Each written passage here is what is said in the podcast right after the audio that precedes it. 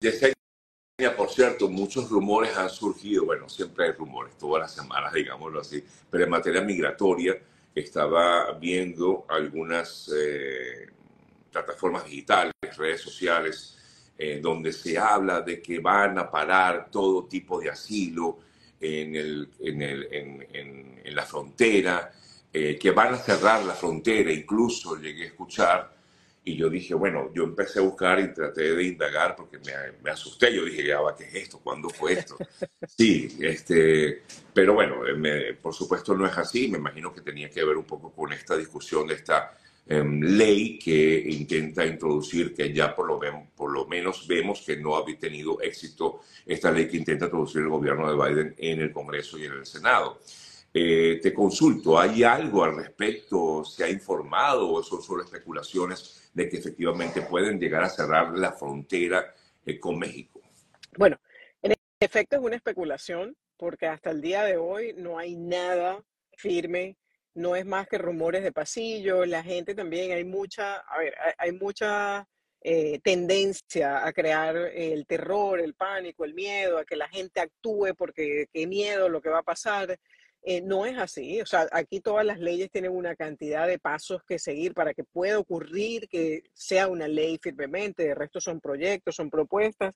Lo que pasa es que eh, con un apoyo bipartidista, se, vamos a decir así, se aprobó en la Cámara, ¿ok? Para que pase al Senado una propuesta de ley que eh, en parte de la propuesta es ser eh, más coercitivo es con los asilos políticos, que los asilos sean eh, definitivamente más complicados de ganar, habla de un posible eh, cierre o restricción eh, fronteriza, etcétera, etcétera. ¿Qué es lo que pasa con esto? Y esto es algo que hemos venido viendo. Y esto no debe caerle realmente por sorpresa a la gente de que el gobierno, incluso ya ambos partidos políticos están puestos de acuerdo y quieren que eso ocurra.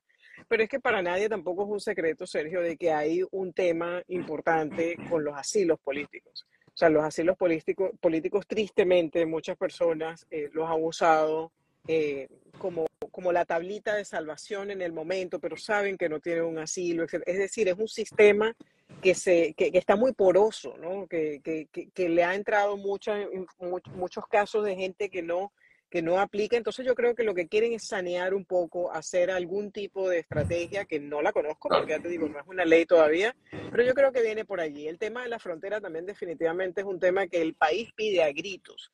una solución. Yo creo que se han adoptado medidas interesantes y, y, no solamente el país, yo creo que el mundo entero, porque no es fácil tener un familiar eh, en la frontera y pasas yo no sé cuántos días y no sabes del familiar o te enteras porque ya le pasó algo.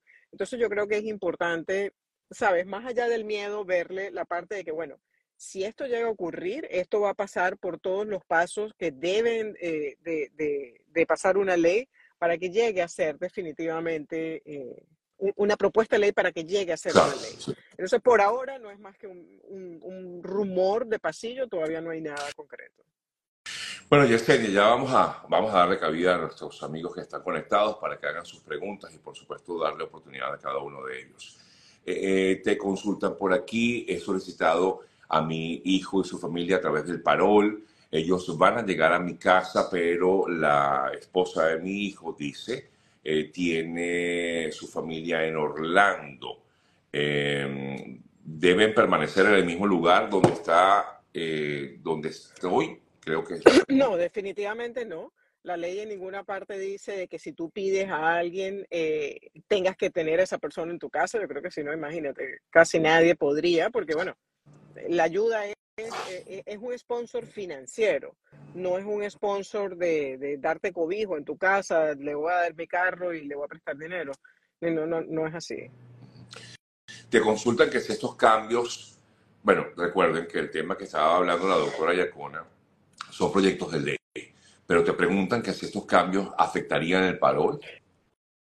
No lo sé. Claro, no lo sé. Que, tanto... que se apruebe lo que se apruebe, ¿no? Sí, por, ahora yo sí pienso de que es un cambio que está muy enfocado a la parte humanitaria. Y recordemos siempre de que el parol es humanitario. Este, entonces, yo creo que tal vez haya algún impacto, pero es una especulación. Incluso el yo hacer, eh, el yo decirlo aquí es mi opinión porque yo no he leído nada que, donde digan los parámetros porque no. es una ley todavía. Exactamente. No, y además que eh, quiero recordarles que hasta el momento, pues esta ley incluso parece no, no va a progresar porque no ha habido acuerdos, ha habido acuerdos previos, pero ya los republicanos están en contra de lo que está presentando, eh, en este caso, el Partido Demócrata. Eh, y bueno, esto todavía está allí, como quien dice, muy a la expectativa de lo que pueda pasar. Sigo con otras preguntas. Eh, Yesenia, ¿puedo ajustar con certificación laboral dentro de, del país si entré con parol humanitario? Con certificación laboral no, obligatoriamente tienes que hacer un proceso consular porque, como se los he comentado otras veces, la entrada o la admisión cuando entras al país con el parol humanitario te permite ajustar solamente bajo ciertas circunstancias, no para todas. Y una de las no para todas está incluida la parte de las visas de empleo, que es EB1, EB2, EB3. Recuerden que la EB2 sin interés nacional es certificación laboral y la EB3 por sí sola también es certificación laboral. Pero no le tengan tanto miedo a el proceso consular, porque yo entiendo que también hay muchos mitos y la gente dice, no, qué miedo salir del país, no, yo no quiero salir del país. Pero si usted entró con el parol, número uno, usted entró con un permiso de inmigración, usted no entró violando una ley, usted no entró haciendo nada, usted entró con un permiso, obtiene su certificación laboral, obtiene su aprobación de EB3 o de EB2, hace su proceso consular, vuela a su consulado, ¿ok? Y luego reentra al país. Ahora, ¿qué es lo que le, preocupa a mucha gente? Bueno, es que si vuelvo al consulado no sé cuánto tiempo voy a pasar. Pero eso versus estar aquí adentro y no tener un futuro que por lo menos tangible, migratorio es más complicado, porque el parón humanitario perfectamente sabemos para qué se hizo, cuáles son los parámetros, pero sabemos que no da residencia, el TPS no da residencia. Entonces yo le digo, tú tienes que eh, balancear un poco el, el, beneficio y el riesgo. ¿Cuál puede ser el riesgo? Tal vez quedarte un mes fuera del país, tres semanas fuera del país. Entiendo, eso cuesta dinero, pero bueno, a veces hay que hacer los esfuerzos que hay que hacer. Lo que sí les digo es sencillamente eh, tratar de hacerlo con los pasos correctos, hacer su proceso consular, midiendo todos los riesgos, haciéndolo paso por paso para que no vaya a tener ningún problema. Correcto. Respecto al parol, eh, ¿es lo mismo caso confirmado o a caso aprobado? No, el caso aprobado es un caso donde ya te, están, te van a emitir, o sea, básicamente tu permiso de viaje. El caso confirmado es que recibieron. Tengo una persona eh, de la que me enteré, no fue un parol humanitario hecho por mí, pero me enteré que tenía como un año y tanto esperando. Es más, estaba desde no, mentira, no un año. Era de febrero del 2023 y hace dos semanas le aprobaron el parol. Bueno, sí, un año, ya estamos en febrero del 2024. ¿Verdad que sí? No, te entiendo, es que pasa, tan rápido el tiempo que uno no, se da cuenta. Imagínate que ya estamos en febrero, cerca del mes, eh, bueno, ya cerca del Día del Amor. De las madres, qué sé yo. sí. Eh, una multa criminal al parolense, pregunta la persona. No había escuchado esa palabra nunca, pero bueno, ¿una multa criminal afectaría al sponsor? No. No. o sea, el delito criminal es el delito criminal y, va, va a afectar a la persona que la cometió, que es, eh, que es la persona que recibió el parol, el beneficiario, pero el sponsor no tiene por qué, por qué afectarlo. Ok, ok. ¿El CBP One aún está funcionando? ¿Te Tengo entendido que sí. Tengo entendido que sí. sí. exactamente. Eh, bueno, hay muchas preguntas sobre el parol con respecto a que tienen tiempo esperando. La doctora acaba de decir de un caso de hace un año y bueno, ahorita fue que salió. Es, recuerden, esto es inevitable, eh, no hay fechas determinadas, entiendo que mucha gente se desespera, pero bueno, la, aquí el término siempre, usted lo ha dicho, doctora, es Paciencia. Sí. Nada más. ¿Se puede viajar con asilo a Puerto Rico? Bueno, recuerden que Puerto Rico es parte de Estados Unidos, no constituye salir de, Estados Unidos. Sin embargo, ¿ok?